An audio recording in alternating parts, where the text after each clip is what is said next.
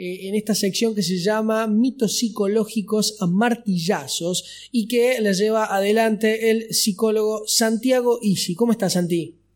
¿Cómo andas, Val? ¿Cómo andan todos por allá? Todo muy bien, ¿eh? Acá, bueno, a la expectativa, a la espera de qué pasará con esta, con esta cuarentena.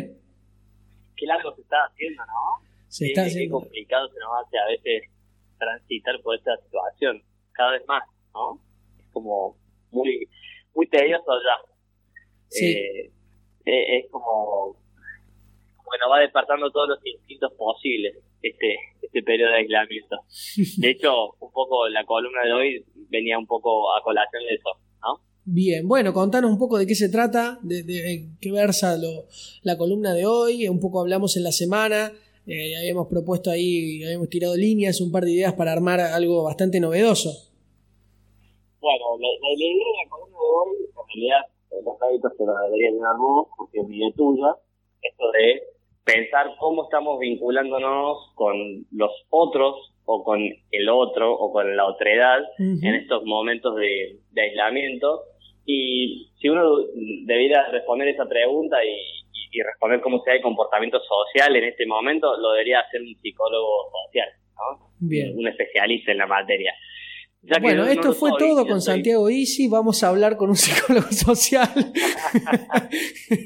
El tipo se iba en plena columna. Pero lo que, lo que yo sí puedo hacer eh, como psicólogo clínico es contar qué experimentos se han dado a lo largo de la historia que empiezan a explicar eh, el comportamiento de los individuos bajo otras variables que no son las que cada uno daría rápidamente como causa del comportamiento que es tan famosa eh, personalidad. Es decir, hay personas que son más violentas por una cuestión de personalidad o hay personas que son más vacías por una cuestión de personalidad, ¿no? Entonces, en ese momento, cuando vos me planteabas esta, esta inquietud tuya sobre por qué nos volvíamos más violentos o teníamos esta actitud eh, más despectiva con quienes salían, por ejemplo, o rompían la cuarentena, o lo que pasa con los médicos, por ejemplo, en algunos edificios que los quieren eh, expulsar, ¿no? Sobre cómo nos estamos vinculando con, con nosotros.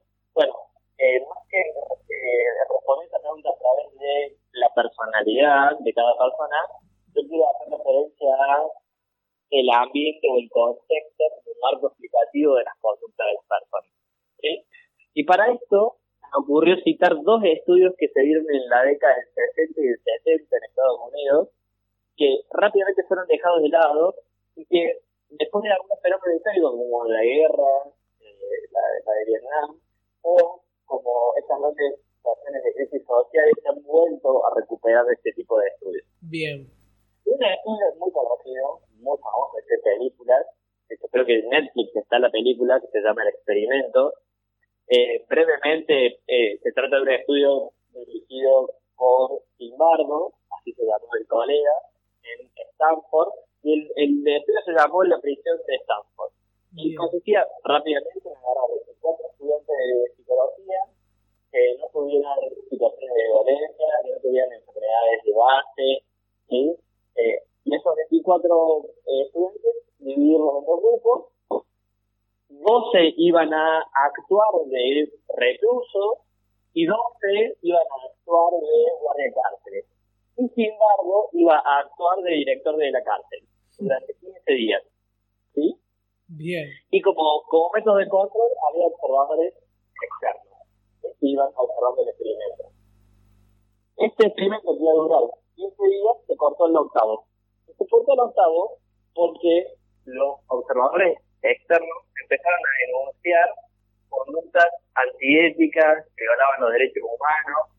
Y cuando se fueron a fijar qué estaba sucediendo, y es que los, eh, los poderes que estaban actuando de presos estaban mucho más pasivos, estaban mucho más violentos entre sí, y los que seguían las órdenes de guardia de cárceles habían, habían comenzado a tener conductas muy violentas respecto a los presos. ¿sí? Pero, sin embargo, que era el director de la, de, de la cárcel, no había podido darse cuenta de esta situación. ¿sí? Entonces, la primera conclusión que se obtuve ahí, que tenía que cortar abruptamente el, el experimento, porque realmente se estaba yendo de las manos, fue que lejos de explicar esas conductas a través de la personalidad, porque no eran, eran homogéneas y no, no había antecedentes previos,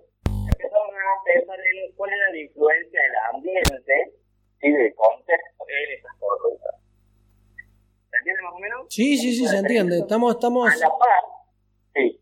No, no, te escuchamos bien por ahí. Eh, me- mejor algunas veces que otras. No sé si tiene que ver con el movimiento, si estás, si estás caminando. Eh, A ver. Ahí está, ahí te escuchamos perfecto. Perfecto. Perfecto. Bueno, la- el segundo experimento que se dio más o menos por la misma época, que es muy poco conocido, es para mí uno de los mejores experimentos que hubo, el, fue el Red Park. Los niveles estándar y eh, intentaba estudiar la, la adicción. La adicción. Lo que hacía muy, muy simple, lo que hacía era eh, agarrar ratas, encerrarlas y darles dos bebederos de agua. Uno con agua pura y el otro con agua con solución de cocaína y de eh, heroína. ¿Sí? No, se daban cuenta que las ratas empezaron a tomar de manera constante el agua con la droga y al cabo de un tiempo morían. ¿Sí? Ujú. Lo que intentaron hacer después fue a esas ratas, a no digamos, a otras ratas, eh, hacerle la misma, la misma división de agua, pero en otros lugares donde tuvieran distintos eh, esparcimientos, digamos. Entonces tenían eh, rueditas, tenían casitas, tenían lugares más cómodos, pues tenían eh, más viviendas, había otras cosas también. Santi, disculpa. Disculpa, Sí. ahí te perdimos. Te perdimos un, un segundo. Eh, se, está, digamos, se entiende lo que estás diciendo, lo del experimento eh, con las ratas, Sí. pero se perdió lo último. A ver si podemos, si podemos retomar desde lo último. A ver, ahí se me escucha mejor. Sí. Bien, lo que decía el experimento de las ratas es que las ratas dejaron de consumir esta, esta solución de agua y drogas tuvieron un ambiente mucho más divertido, con otras ratas, mucho más eh, cálido, con más actividades. ¿Se entiende? Es decir, estamos pensando en ratas, ¿no? Ujú. cuando tenían un mejor ambiente, la conducta adictiva se estaba, independientemente de que se reforzaran los canales neuroquímicos de eso. Es decir, hay una influencia sustancial del ambiente en la conducta. Y este experimento, que parecía que solo iba a quedar en ratas, se retomó muchos años después en las conductas de adicciones. Es decir, los grandes tratamientos de adicciones que funcionan no son los que aíslan a las personas que consumen drogas, sino las que pueden desarrollar mejores estrategias de afrontamiento en los contextos en los cuales consumen. ¿Sí? Esto fue un, un- una- un cambio importante. Otro cambio que surgió a partir de esto fue que los soldados que volvían de Vietnam, que eran soldados que en la guerra, en las trincheras, habían tenido conductas adictivas, de alcohol, de tabaco, e incluso de cocaína, se esperaba que cuando volvieran a Estados Unidos esas conductas producto del trastorno de estrés postraumático se mantuvieran y en realidad cesaron. Lo que también daba, daba a pensar que efectivamente cambiar las condiciones, es decir, venir de la guerra y estar en familia, en un ambiente más cálido, con, o lazos sociales, había mejorado la adicción, ¿sí? a pesar del trastorno de estrés postraumático que tenían los excombatientes. Entonces. ¿para qué todo este, este prólogo?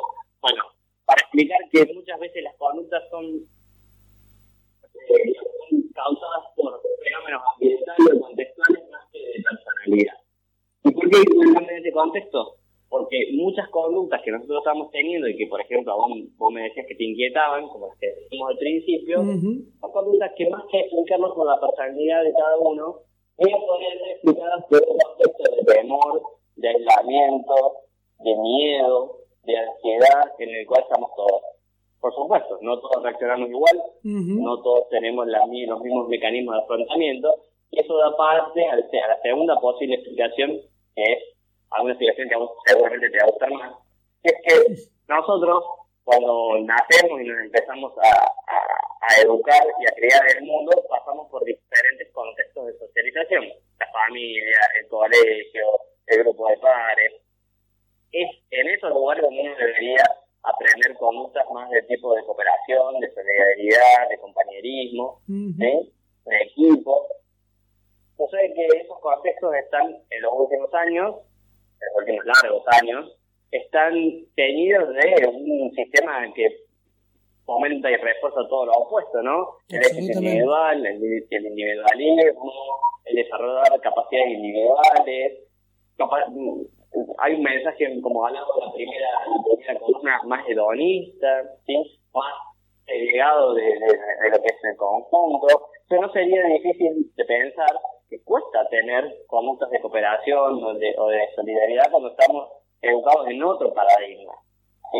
Esa sería una segunda, una segunda explicación que se complementa con la anterior. Y el tercer punto, me parece importante pensar, es que no tenemos muchas habilidades de cooperación y de bondad o de, o de acompañamiento como sujetos. Y se sabe en, los últimos años tener conductas, por ejemplo, de cooperación o de solidaridad aumenta los niveles de bienestar. Entonces, si nosotros no tenemos esas conductas, aumenta el nivel de malestar, lidiamos contra lo que nos pasa de forma muy divertida, muy agresiva, lo que aumenta el nivel de malestar, es posible pensar que lo que nos está pasando es que no estamos pudiendo afrontar de manera funcional o de manera saludable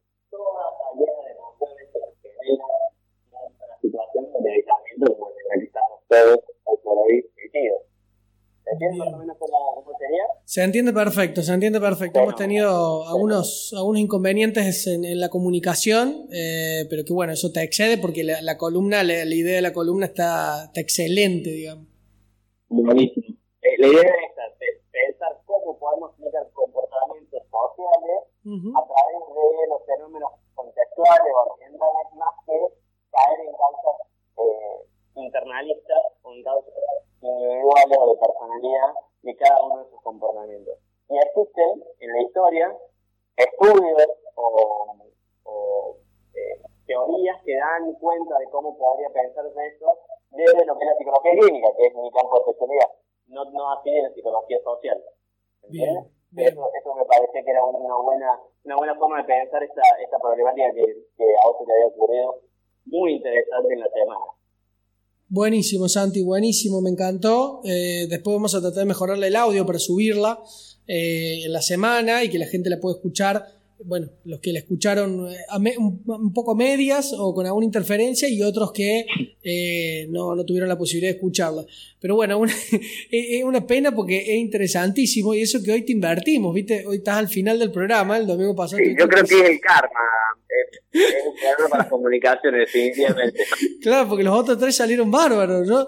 Eh, pero bueno, son cosas que suceden en este tiempo de, de, COVID-19. Me encantaría tenerte acá en el piso, como hemos hecho en los últimos años. De todas maneras, eh, te cuento que como siempre hay gente que eh, pregunta a qué hora sale tu columna, que se queda escuchando hasta el final para, para saber, bueno, cuál es tu aporte semanal. Así que te agradecemos muchísimo y bueno, el, el siguiente domingo seguiremos.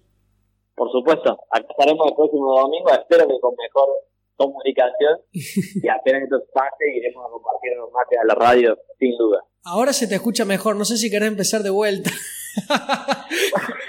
bueno, comento de vuelta en el estudio. Santi, sí, gracias por todo, amigo, y, bueno, un abrazo, un abrazo, enorme. Bueno, ahí pasaba Santiago Isi, eh, nuestro columnista eh, en psicología, eh, mientras arreglamos, porque no, no es un problema de estudios, esto hay que decirlo, no es un problema aquí de operaciones o de la radio galena, galena, sino que es un asunto también de telefonía, ¿no? Hay algunos dispositivos. Yo, por ejemplo, cuando hablo por teléfono se escucha, se escucha bastante mal. Entonces, bueno, evidentemente en la radio eso muchas veces satura o se escucha bajo. Pero bueno, lo vamos a arreglar para que Santiago Isi pueda salir de mejor manera el domingo que viene. Bueno, falta un minuto para la una de la tarde aquí en Córdoba, en la República Argentina. Hoy es 3 de mayo